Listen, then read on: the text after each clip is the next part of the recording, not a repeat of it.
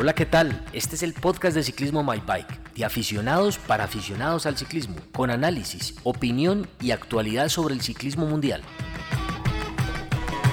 Buenas a todos nuestros seguidores de nuestro podcast de Ciclismo My Bike. Entramos en nuestro episodio decimosexto. Eh, de nuevo con Gabriel que nos acompaña. Gabriel Pineda, ¿cómo estás? Hola Juan Felipe, muy bien. Ya listos para la Vuelta a España. Ah, bueno, Gabriel, aquí saludando a todos nuestros seguidores, a la gente que ha creído en este podcast. Y seguimos haciendo la tarea. Bueno, entramos a Vuelta a España. Sí, no nos olvidamos de que está pendiente la, la, final del Campeonato Mundial de Downhill, pero como todavía hay tiempo para eso, pues primero nos distraemos con el ciclismo de ruta. Exactamente, aquí hay contenido para todos ustedes, los seguidores y a quien les encanta escuchar estos podcasts porque hablamos de todas las categorías de ciclismo. Gabriel, entremos en materia, etapas, favoritos en Vuelta a España. Bueno, me, me, gusta cómo está la Vuelta a España. Me parece que viendo el recorrido es la carrera más igualada de las tres grandes. Es decir, hay una contra, hay, contra, hay terreno de contrarreloj que, que influye, pero no es determinante. Hay mucha montaña, hay más finales en alto que en el Tour porque a la larga en el tour vimos que había montaña, pero eran grandes puertos que terminaban en bajada, que a la larga era lo mismo, pero en la Vuelta a España teníamos más finales en alto, más media montaña, una carrera más aguerrida y además tiene el atractivo como siempre, todos los años, que es como es la carrera en la que todo el mundo llega a cuadrar caja, pues es más abierta, ¿no? Estamos hablando de cuántas etapas, Gabriel. Todas las grandes vueltas tienen 21 etapas, esta empieza el sábado con una contrarreloj eh, por equipos de 18 kilómetros, que no es ni muy corta, porque usualmente los prólogos son de 6-7 kilómetros, ni muy larga, porque ya sabemos que en la era del ciclismo de los años 2000, cuando las contrarrelojes por equipos eran de 50 kilómetros, ahí se acababa todo. En esta 18 kilómetros es apenas para que se marquen las diferencias necesarias para empezar la gran vuelta. ¿Siempre las carreras, las grandes vueltas han sido 21 etapas? Siempre, desde que yo tengo memoria, son de 21 etapas. No sé si en algún momento, supongo que en los primeros años del ciclismo no, no eran tan largas, pero ya cuando se estandarizó, digamos que en el ciclismo moderno, son siempre de 21 etapas. Usualmente con días de descanso todos los lunes, pero este año en el primer día de descanso ha sido un martes, lo que, ha, lo que siempre ha descuadrado un poco tanto la producción de este podcast como, como el seguimiento de la afición, porque uno antes tenía la misma costumbre que tenemos los, los ciclistas de patios, ¿no? Decimos, el lunes es el día de descanso, el día del ciclista. aquí es los martes. Aquí es los martes. el primero es el martes y de ahí en adelante el lunes. Los ciclistas nos acomodamos a todo, Gabriel. Eso no, no tiene problema. Bueno, Gabriel, empecemos por las bajas. ¿Qué bajas tenemos para para la Vuelta a España. Bueno, pues sucede y esa fue una noticia reciente que Richard Carapaz no va a estar en la Vuelta a España porque sufrió una caída en una carrera menor y es una baja para el Movistar. A la larga puede terminar siendo una buena noticia. Porque decíamos que el problema del Movistar es que iban a ir con Nairo, con Landa, con Valverde y con Carapaz. Mucho gerente. Y fuera de eso, Marc Soler tratando de ser el líder. Bueno, ahorita ya solo quedan Valverde y Nairo. Valverde acaba de decir que va a ir a pelear victorias de etapas, o sea, no va de gregario, eso es lo que está diciendo en el fondo. Y Nairo pues irá a ser Nairo, o sea, a mirar cómo le va. Eh, no creo que le apuesten a Marc Soler, pero yo tampoco esperaría mucho del Movistar en la vuelta. No, no, los veo organizados, la verdad no les tengo fe. No los veo organizados, no los veo en cohesión de equipo y me parece Hace poco estaba escuchando una entrevista o un análisis de Alberto Contador y parece ser que todo el mundo está aburrido con Nairo dentro del equipo. Que no se la lleva bien con Landa, no se la lleva bien con Valverde, no sé con Carapaz, pero, pero ya el tema es de relaciones y cuando eso pasa pues es muy difícil que los resultados se den. Bueno, yo, yo, creo que el que calla otorga en este sentido. Yo no. Ahí yo, yo, yo, yo veo a, a Nairo desde el punto de vista deportivo. Yo no me atrevo a, hacer otro comentario diferente. escucha uno, escucha uno muchas cosas, muchos rumores, pero, sí, pero creo que hay que valorar más al deportista que a otras cosas. Cada niño con su boleta. De acuerdo. Ahora, si lo vemos por condiciones, creo que no ha no ha demostrado estar tener la regularidad que solía tener en las grandes vueltas. Eh, Nairo Valverde pues ha demostrado tener la regularidad que solía tener, que realmente es, no, no, no, está siempre para podio, no llega al podio, entonces también por eso, y porque veo que hay otros equipos que ya están más armados, más concentrados en, en la vuelta. Tampoco va a estar Julián Alaphilippe, se va a concentrar en los campeonatos mundiales, y tampoco va a estar Egan Bernal. Eh, y la verdad no sé cuál es el objetivo de Lineos acá, porque lleva un equipo totalmente joven, ciclistas nuevos, el único, bueno, lleva a Basil Kiriyenka a completar su, su, su vigésima gran vuelta. Es como. Pero la lectura entonces podría ser: están mirando a ver cómo se van a parar el otro año. Sí. De una vez. Pero, pero, o sea, teniendo ese equipo y decidir no pelear por la vuelta es, es como un desperdicio, ¿no cree? Pero a mí me parece que es prudente, sobre todo con el resultado que acaba de tener con, con Egan Bernal. Bueno, el Ineos es mucho de eso, ¿no? Es como decir, ganamos el Tour, dediquémonos a celebrar que ganamos el Tour y no nos expongamos a resultados adversos. Eso también es, es verdad, es decir, es, es bañarse en los laureles un ratico, ¿no? está bien, cuanto se puede. Sí, sí, exactamente. bueno, eh, favoritos, Gao. Bueno, eh, cosa interesante que además de la, de la contrarreloj por equipos inicial, el día lunes es una etapa de media montaña y eh, la quinta etapa ya tenemos, ya tenemos final en alto. Que eso hace pensar que de entrada los escaladores van a estar peleando eh, las posiciones en ya desde la segunda semana, desde el primer miércoles de, la vuelta. Y eso pone las cosas interesantes. Em, me gusta cómo se han armado las escuadras que llevan a los corredores colombianos. Eh, al parecer va a ser líder de equipo Miguel Ángel López. Eh, va también con y va con buenos gregarios Omar Fraile, Manuel Eboaro, Darío Cataldo, va Jacob Fuglsang, que Jacob Fuglsang recordemos que se cayó en el tour y tuvo que abandonar, pero alcanzó a correr dos semanas, entonces no sabemos si tiene si tiene desgaste suficiente como para no pelearla o si todavía o viene con el podía exacto con el coraje que se le quedó en esa carrera. Sí, ahora con tanta montaña y Miguel Ángel López ahí, y yo creo que aquí, a diferencia del Giro, ya Miguel Ángel López tuvo el descanso que necesitaba de recuperar, de trabajar, y me parece que va a ser uno de los corredores referencia para toda la carrera. Es decir, donde haya puerto, Miguel Ángel López va a ser la gran amenaza, y además el, Astana pues tiene ganas de gran vuelta hace mucho tiempo, ¿no? Sí, pudo después de, de menos, inclusive antes de, de estar en la mitad del tour, eh, seguramente la decisión de él fue más, más cogerle el tour como, como un paso adicional. Un, paso más para... De Sí, de Porque López no la corrió así. Sí, sí, puede ser, porque a la larga ya después del golpe y la caída decide abandonar, pues y entonces se retira para prepararse bien para la vuelta. Exactamente, que, hay algunos corredores que ciertas vueltas las cogen un poquito como de preparación. De preparación, sí, así es. Sí, no, hablaba de fútbol, correcto. Sobre todo es cuando hacen giro y vuelta. En tour y vuelta es más difícil, aunque hay casos. Y ese puede ser, por ejemplo, el caso de Valverde. Ya que usted lo menciona, podría que Valverde estar en ese sentido. Sería más coherente no, y porque pues, Valverde, ¿cuál es su nacionalidad? Español, Español sí. Claro. Además es el que se queda en el equipo. O sea, se sabe que Nairo se va, el que se queda es Valverde. Y Valverde ha sido el alma de ese equipo desde que el equipo se llamaba Carte Parne en el año 2001. Entonces, de hecho, si yo fuera el dueño del equipo, sería más coherente trabajar para Valverde. Y, él, y él se la tiene que jugar toda, porque su equipo Movistar es de España, está en su país, es la vuelta. Sí, y están un poquito en deuda este año con los resultados. Entonces, eh, la tienen difícil. Habría que entender también, Gabriel, un poco que ha oído usted de la afición en España, en Europa, sobre todo en España, hacia Nairo, porque a él lo quieren mucho. Sí, sí, sí. De hecho me ha sorprendido, me ha sorprendido ver, eh, mirando pues los canales internacionales, que hay muchos comentaristas españoles que dicen eh, que el Movistar no se puede olvidar de todo lo que le ha dado Nairo a ese equipo. Qué bueno. Que, que en el Tour tuvieron muchos errores en decisiones de liderazgo y que eso terminó castigando a Nairo. Hay, hay algunos más suspicaces que dicen que el día en que Nairo se queda relegado, eh, el día en que dijimos que no tuvo con qué atacar, dicen que fue un poco a propósito, que no quería atacar porque al día siguiente sí lo hizo. Eh, ah, eso es imposible de, determinar. Pero sí, sí hay una afición que apoya mucho a Nairo, que, que, que parece que les gustaría verlo liderando el equipo y ojalá volviendo a ser el Nairo que fue en el 2014, en el 2015, en el 2013.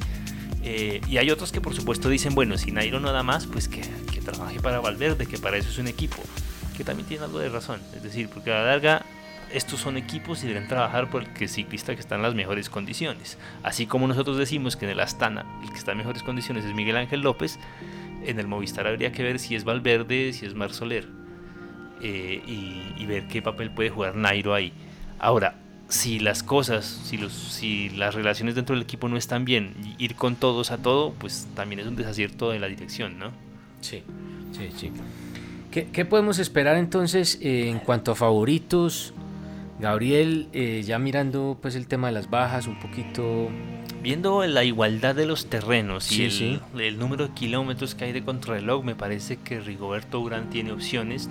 Él decía después del tour que, que el resultado del tour pues era bueno porque quedó dentro del top 10, pero que él hubiera querido más y que él sentía que podía hacer más. Y posiblemente el terreno y el clima en la Vuelta a España le favorezca más y ojalá pueda hacer podio. Me parece que que Rigo es uno de los candidatos a estar en el podio de la vuelta. Eh, no todo el mundo lo pone ahí, pero me parece a mí que este año él podría dar ahí lo suficiente. Es un corredor de mucho fondo, no de tanto ataque explosivo, pero el recorrido que tiene esta vuelta es para ese tipo de corredor, me parece a mí. Yo le tengo mucha fe a Rigoberto. Yo, yo me atrevería a decir que va a estar en el top 5.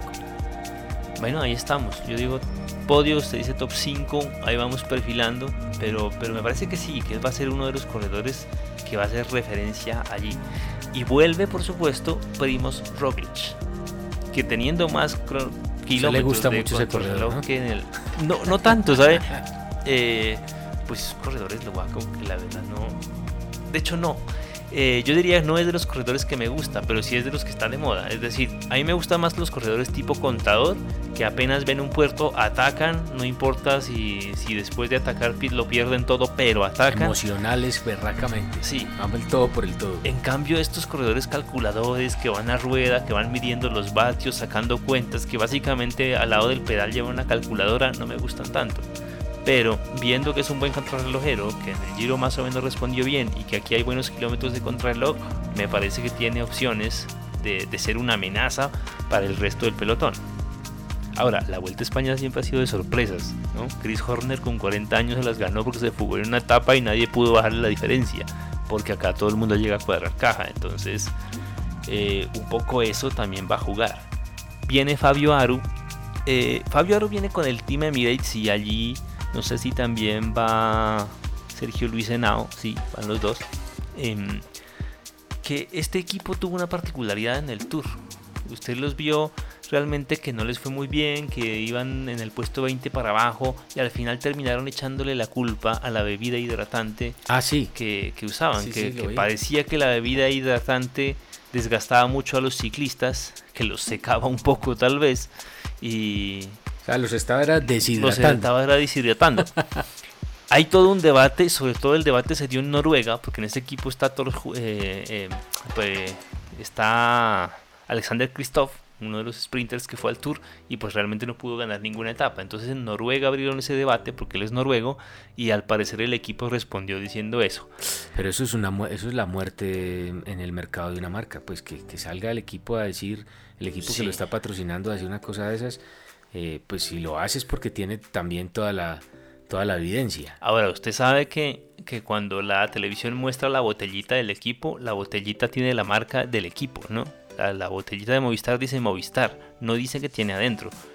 Eh, eso es, lo, es, la parte conveniente para la marca, porque realmente no sabemos realmente cuál es, pero ahí hay una que está en cuestión. Correcto. bueno, y, Fernando Gaviria. de ciclismo hay, hay muchas. Fernando Gaviria vuelve, vuelve a, las grandes vueltas y viene pues a correr carreras de sprint. Las primeras etapas... Y pueden haber, yo creo que se pueden hacer la, etapa 2, la etapa 3, digamos. La etapa 2 puede ser interesante aunque tiene mucha montaña. La etapa 3 es más para sprinters. La etapa 4 por supuesto. Eh, así que vamos a tener una primera semana movida con los sprinters en donde Alejandro Gaviria buscará destacarse. Y esa etapa novena del domingo primero de septiembre Es una etapa de tres grandes puertos, ¿no? Sí, esas son las etapas explosivas que yo llamo porque son corticas con muchísima montaña. Tienen tres puertos de primera categoría, perdón, uno de primera, un cada uno de categoría especial, dos puertos de segunda y un puerto de primera categoría, es decir, cinco ascensiones. Durísima. Todo eso en 97 kilómetros. No. O sea, esa es una etapa que usted prende el televisor, dos horitas, pero a tope. a tope. Eso y llegan al alto de el Scorlans, bueno, eso es por la parte de los Pirineos, eh, que ahí, ahí va a haber ataques y ahí es donde yo digo, Miguel Ángel López en ese tipo de etapas, el mismo Nairo si, si estuvieran las condiciones, lo que pasa es que yo después de ver el Nairo del Tour no estoy tan convencido de que llegue con la regularidad que solía caracterizarlo, pero Miguel Ángel López con las condiciones que ha demostrado este año en esa etapa puede ser peligroso. Es una etapa un domingo antes del día de descanso y después del día de descanso viene contrarreloj individual. Y ahí va a ser importante porque usualmente el descanso castiga a los ciclistas de ruta en este tipo de pruebas y volver después de un día de descanso a contrarreloj es Es complicado. complicado. Es complicado. La recuperación aquí es importante. Después siguen algunas etapas planas y demás. Y, y las etapas finales con muchísima montaña que ya en cada semana iremos analizando. Algo que sueño en esta vuelta es ver si por fin Darwin Atapuma logra ganar una etapa en una gran vuelta. Eh, lo ha- siempre la ha perdido como al final, se la han ganado en el último kilómetro, le ha faltado ahí un centavo para el peso y sería, ojalá, sería lo mejor para este ciclista pues que ya lleva muchos años en el Pro Tour Con Nairo también se puede esperar todo. De pronto nos da una sorpresa. Esa vuelta a España. y de pronto nos da una sorpresa el equipo volviéndolo a contratar. Es que yo creo que ahí del- no está todo, no está todo finiquitado. Ahí hay mucho por, por verse y por eso la Vuelta a España va a ser importante este año. Bueno, Gabriel, eso, eso en temas de ciclismo de ruta. Por supuesto, porque usted tiene noticias, usted estuvo Sí, viajando en estos días. Y Gabriel, estuvimos en Santa Bárbara, Antioquia, un municipio espectacular, muy cerca ya a Río Negro, el 17 y el 18 de agosto, en la Copa Nacional de Enduro. Em, Ha crecido muchísimo Ha crecido la Copa mucho. Nacional del Duro. Sí, señor, recibió este año a esta etapa, esta cuarta válida, perdón, esta tercera válida del año. Recibió a 220 corredores. eh, fue un recorrido de 32 kilómetros. Esos son kilómetros eh, cortos porque ahí recordemos que en el enduro el descenso, las tres pruebas especiales de descenso son las que le suman a los corredores. 30 grados centígrados, un calor pues impresionante. Em, le cuento un poquito los ganadores de cada categoría. En Damas Elite, Dana Lisset Núñez fue la ganadora. En Damas Sport, María Clara Agudelo de Medellín, de Antioquia. Dana, la primera que te dije, es del, del Huila, de Guadalupe Huila. Cristian Yepes en Elite, Medellín, Antioquia. Camilo Salazar en Enduro Bike. Ya hay una categoría de bicicletas eléctricas en, La habíamos mencionado en anteriores Sí, podcasts, sí, por supuesto. Y a nivel y a nivel Enduro World Series también está mu- muy activo. Eh, esta categoría se la ganó Camilo Salazar de Manizales. En expertos estuvo Eduard, Eduardo Arango de Medellín. Andrés Jaramillo, Master A de Manizales. Federico Campo, Master B de Manizales. Esa es mi categoría, Gabriel. Master B. Master B, viejitos, Sí. cuchitos. ¿Y qué va a hacer cuando se acaben los Master C y los Master? Les crean No, no, especial. Todo es Master B. Ahí entramos Ah, o sea, de allá no pasa, Sí, ya no hay allá más. no pasa. El problema es que cuando los Master A empiecen a subirme a Master B, ya lo empiezan a dejar a uno muy regado. Sí, ya. Pero bueno. Ya lo empiezan a Eh, volver vieja gloria. Exactamente. Eh, Felipe Castañeda Agudelo en Rígidas, primer lugar de Medellín, Antioquia. Cristian Córdoba, Sport Dobles de Salento Quindío. Y Juan Alejandro Henao de Manizales Caldas en Sub-21. Eh, la copa sigue creciendo, la gente sigue haciendo... ¿Cuántas válidas son al año? Son cuatro válidas al año. Y La- falta, falta, Falta una. una que es la final, eh, posiblemente es en el Valle, Valle del Cauca, pero no han confirmado. eh, No se ha confirmado la será. locación. Y el calor que tanto afecta, sobre todo que muchos de estos corredores vienen de, de montañas de altura, ¿no? Y Sí. Entonces ir a latitudes más bajas. Sí, no, pero, pero, pero todos entrenan en diferentes climas y de diferentes alturas para precisamente estar preparado. Pero en esta carrera específicamente, la que pasó el fin de semana en Santa Bárbara, Antioquia, sí el calor afecta mucho. Afecta porque eh, usted subir 12, eh, 15 kilómetros eh, para buscar la siguiente prueba especial de descenso a unas temperaturas de 35, 36 grados es, es un cuento interesante. Y en una bicicleta, pues si uno fuera una bicicleta de cross country que pesa 10 kilos, 11 kilos, es otro cuento. Pero en bicicletas de 16, de 15, de 15 kilogramos es diferente. y con, todo el tema de codera, rodilleras, casco full face, eh, eso es otro cuento. Por ahí estuvieron unos amigos de su tierra. iba a preguntar que cómo le fue a mis paisanos. No, muy bien. Es el equipo en este momento, Gabriel, más grande de... El Nariño Enduro, Team. El, el NET. Nariño Enduro Team. Ah, eh, tienen un excelente manager que ha trabajado muy arduamente con este equipo, con una mirada muy internacional. Posiblemente este equipo en unos años eh, nos muestre unos corredores interesantes a nivel nacional e internacional. Eso le cuento pues Gabriel, lo que tuvimos el fin de semana en Enduro en Colombia. Bueno, se me olvidaba mencionar a dos corredores importantes en la vuelta. Vuelve Esteban Chávez como líder de equipo con el Mitchelton Scott. Hay que verlo con cuidado porque él viene de una recuperación larga, así que no hay que ponerle la presión encima, hay que ver cómo le va pero es un corredor que, que pues ha, sabe, ha sabido estar en el podio y que pues habrá que estar pendiente de él. Pero, estamos hablando de esa lesión de Esteban Chávez que, que, ya estamos hablando que fue hace más de dos años. ¿no? Es que no fue una lesión, fue un virus, ¿no? Fue, fue, una enfermedad y que pues porque de la lesión los ciclistas se recuperan, pero esto fue un virus que le, que, que le disminuyó el estado físico y que incluso se dijo en algún momento que podría no volver a correr en bicicleta. Por eso es... Por eso fue tan importante la victoria de etapa en el Giro, porque demostró un poco Esteban Chávez todavía, todavía tenía mucho que aportarle al ciclismo y esperemos que en esta vuelta tenga un buen desempeño también. El otro es Wilco Kelderman, que es un holandés que está entre el, manojo de favoritos. Eh, yo no espero mucho de Wilco Kelderman, pero pues la prensa internacional lo menciona. Pongo el nombre por si acaso después termina ganándose algo por ahí y se nos haya escapado mencionarlo. Pero así, no, no y, eso es. Eh, pronto terminará ya la temporada de ciclismo de ruta. Se preguntarán ustedes qué pasará con este podcast. Bueno, pues tenemos mucho de qué hablar. Tenemos que hablar de eh, las pistas de enduro en Colombia, de lo que hacen los aficionados, de hacer un resumen de las competencias femeninas del World Tour. Así que no se preocupen qué tema para podcast podemos tener lo que quieran. Oiga, Gabriel, bueno, muchas gracias eh, por acompañarnos en este decimosexto episodio. A ustedes que nos escuchan desde su vehículo, trasladándose a sus oficinas, a sus trabajos, en su tiempo libre, montando en bicicleta. Eh, no olviden, si nos quieren escribir, hacer sugerencias, preguntas, temas que quieran que hablemos, a eh, podcast.mybike.com.com y ahí estaremos para resolver lo que quieran y que nos compartan lo que ustedes quieran también. Nos vemos muy pronto. ¿Quieres participar con tu opinión? Escríbenos a podcast.mybike.com.co o envíanos tus audios a través de nuestras redes sociales.